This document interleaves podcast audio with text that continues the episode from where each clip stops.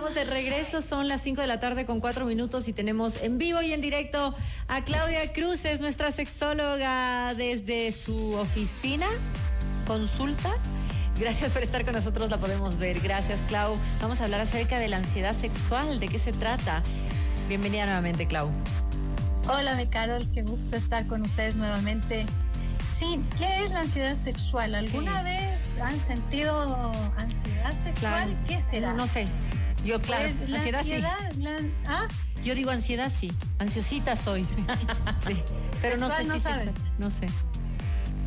La ansiedad sexual es tener miedo, es tener preocupación, ¿sí? Antes, durante y después de la relación sexual. Se va a presentar en hombres y en mujeres de igual manera y eh, tiene que ver, eh, esto va a afectar al deseo sexual.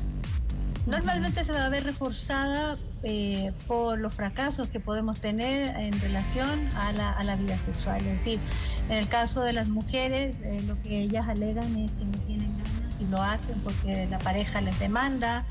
eh, es- se puede producir porque hay sequedad y realmente... O sea, miedos, estos son los miedos es que estás mencionando.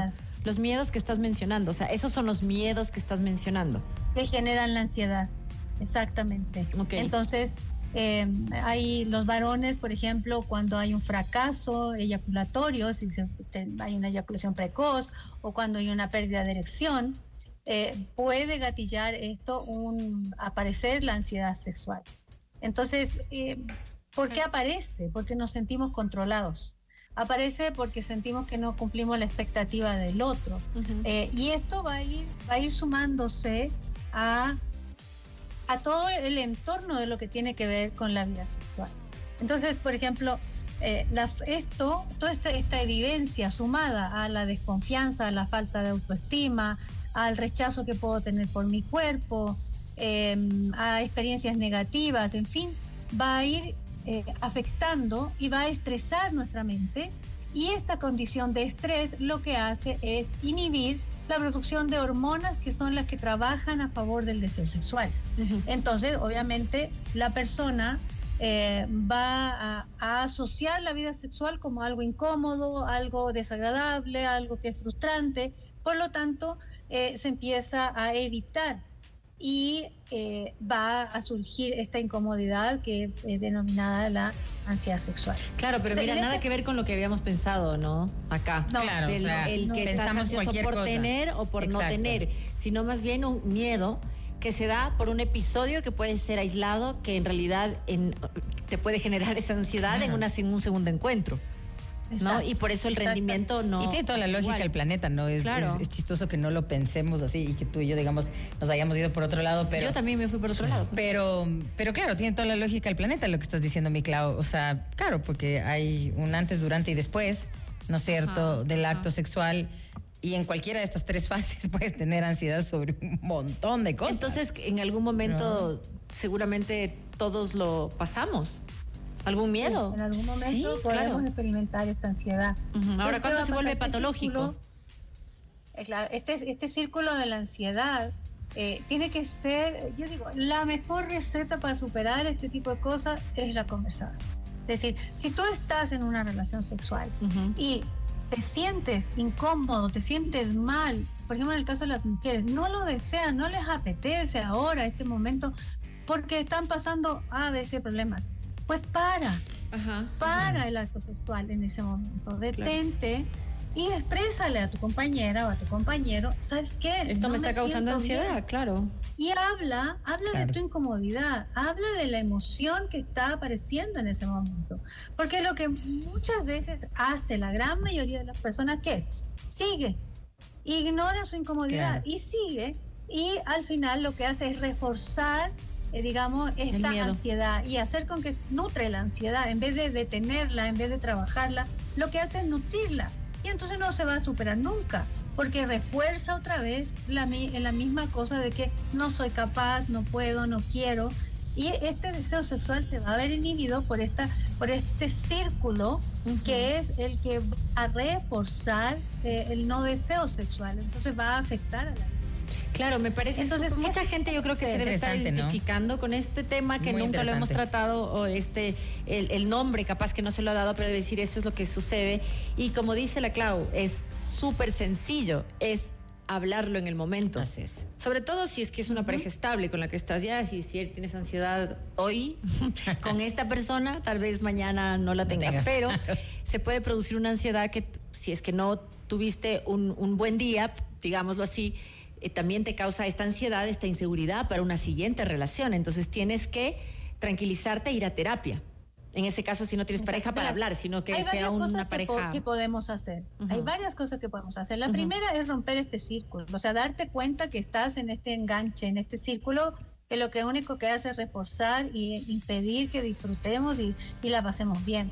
Entonces, una cosa, no tengamos metas, no tengamos objetivos en nuestra vida sexual. Déjate llevar, disfruta lo que venga, lo que aparezca, porque eso es el sexo no es la obligación de un coito que está bien hecho de acuerdo a quién, a qué estándar.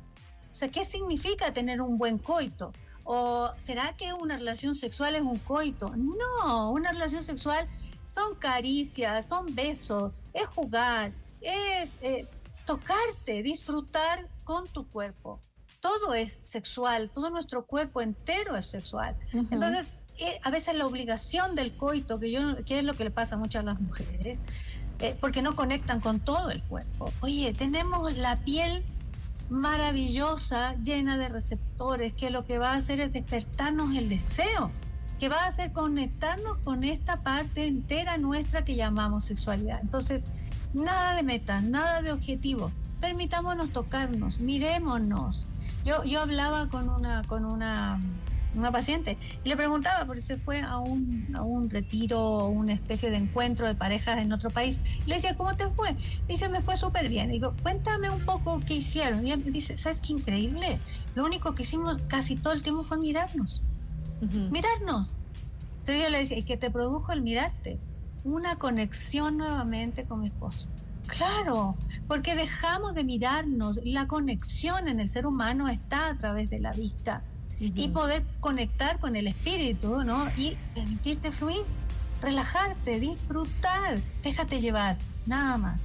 Otra cosa, aprendamos a conectar con el momento presente.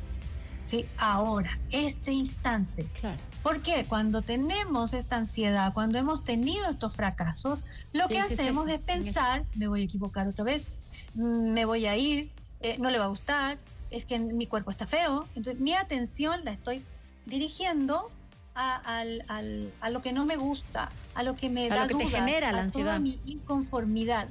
Entonces, presente. Estoy aquí contigo ahora. Lo demás, nada. no le doy no dejo que mi atención se vaya hacia hacia cualquier cosa que no sea la otra persona y que no sea mi sensación. Tengo que estar conectada con mi cuerpo con mi sensación. Bueno, puede ser entonces la solución a muchos problemas. Esta solución de identificarlo, ¿no? Y de hacer una terapia, de hacer todas estas recomendaciones que dice Claudia, de estar presente, de conversar, de mirarse, sobre todo estar presente, porque lo que te trae la ansiedad es recordar lo el mal momento que pasaste. Así es. Que no necesariamente tiene que repetirse. Sacas la atención. Entonces, esto sería, por ejemplo, recomendado eh, que hagamos eh, ejercicios de mindfulness sex que ahí hay. Es cuestión de buscar en el, en el internet eh, Mindfulness Sex y van a aparecer ejercicios de atención plena en donde vamos a centrar nuestra atención en el cuerpo. Eh, practicar ejercicios, ¿no? Enfocar los sentidos. Y eso significa aprender a sentir con todo el cuerpo. Eh, yo cuando comienzo mi terapia siempre les mando que hagan el, el plano, ¿no? El mapa erógeno de cada uno y fíjate que muchas parejas no siguen en la terapia porque no tienen tiempo de tocarse.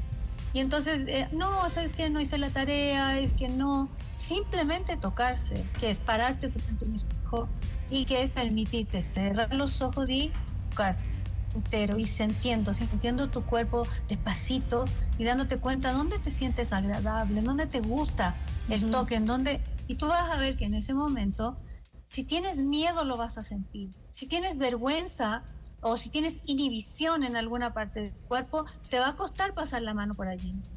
Porque tenemos ideas eh, creencias que están demasiado profundas en nuestras prácticas y que no nos atrevemos a cuestionar. Entonces, ojo, la actividad física es súper importante. Caminar, una bailadita, hacer el que puede ir a un gimnasio, qué mejor. Pero no tengo el gimnasio, pongo la compu, pongo el teléfono, aparecen rutinas hasta para ser sentados en la silla. Entonces no hay, no hay excusa para no trabajar con nuestro cuerpo. Entonces nos vamos a dar cuenta que el ejercicio va a ayudar a equilibrar el nivel hormonal. Porque cuando estamos en estrés, lo que hacemos es liberar cortisol. Cuando nosotros trabajamos con nuestro cuerpo, lo que hacemos es regular la función hormonal, por lo tanto, el deseo sexual se va a activar. Entonces, eh, es cuestión de irnos dando cuenta, ir haciendo conciencia de esto y empezar a trabajar desde mi deseo, mi conciencia de que yo quiero hacer algo por mi vida sexual.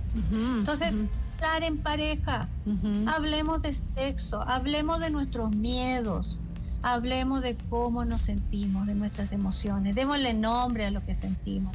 y, el que escucha, pues abra sus oídos y su corazón para escuchar lo que la pareja Para recibir, claro. Y no se sienta atacado. No sienta que, ah, que yo soy la mala, es que entonces yo no soy una buena pareja, que a lo mejor estoy fea, estoy gorda, y entonces me engancho. otra vez. claro. No, es escuchar lo que el otro siente y poder oírle, acogerle, nada más. Maravilloso. Una otra cosa, mi caro, el que ayuda un montón es aprender a respirar. Siempre frente a la ansiedad, el conectar con mi, mi, respiración, que ojo que no es, ay, hacer estos ejercicios. No, es aprender a respirar. Voy con mi respiración. Dormir bien, descansar. Alguna vez ya lo hablamos y se los decía, una persona que no duerme bien no va a tener buen sexo, no va a tener buena vida sexual porque el sexo es una de las actividades que necesita que nosotros estemos saludables, que estemos sanos, que estemos descansados, relajados. Entonces hay mucha gente que viene con el estrés del trabajo y quiere tener sexo en la noche y resulta que es una experiencia pésima y vamos desconectando. Entonces buscar estos espacios nuestros. ¿A qué hora me siento mejor? A veces un mañanero es mucho mejor que una cosa obligada en la noche. Entonces eh, vamos a reconocer nuestras emociones. Sin presión, sin presión también, claro. las emociones negativas. ¿Cuáles son las cosas negativas que están asociándose y apareciendo allí? Entonces, vamos a fomentar nuestra confianza, nuestro amor propio y vamos a revisar nuestros hábitos, como por ejemplo el tabaco, el cigarro, que son nefastos para la vida de sexual. Y te genera ansiedad. Creo que si tenemos presente todo esto, pues vamos a salir airoso y vamos a poder superar la ansiedad sexual. Sí, maravilloso. No, me encantó. Muchísimas gracias, Clau. No te vayas, pero lo vamos a dejar este live como siempre en nuestro canal de YouTube, lo vas a ver y también lo vamos a replicar en nuestras redes sociales para que compartas esta información que siempre lo decimos que es gratuita con los mejores expertos. Claudia es fantástica, me encanta tenerte en el programa y eh, esto de la ansiedad sexual muchísima gente ya le dio nombre a eso que estaba sintiendo que se llama miedo. Eh, allá nos dio Claudia algunos ejercicios y si ya es patológico y a pesar de los ejercicios no lo estás superando, no, los, no lo estás haciendo bien, tal vez los ejercicios necesitas ir a terapia. Eso es lo importante. Con Claudia Cruces es mi recomendación o pues el terapista que tú prefieras, pero hagan terapia para tener una mejor relación con uno mismo. Hacemos una pausa y regresamos. Gracias, un abrazo grande para ti, mi Clau. No te vayas, ¿ah? Gracias. ¿Cuáles son tus redes sociales, por favor? ¿Cuáles son tus redes sociales? Psicología y sexología. Psicología y Sexología con Claudia o mi número de teléfono el 0999-827-344. Mm, perfecto, te mando un abrazo grande. Ya regresamos, no se vayan. Otro. Nuestros mejores contenidos. Suscríbete gratis a nuestro canal de YouTube FM Mundo Live. Somos FM Mundo.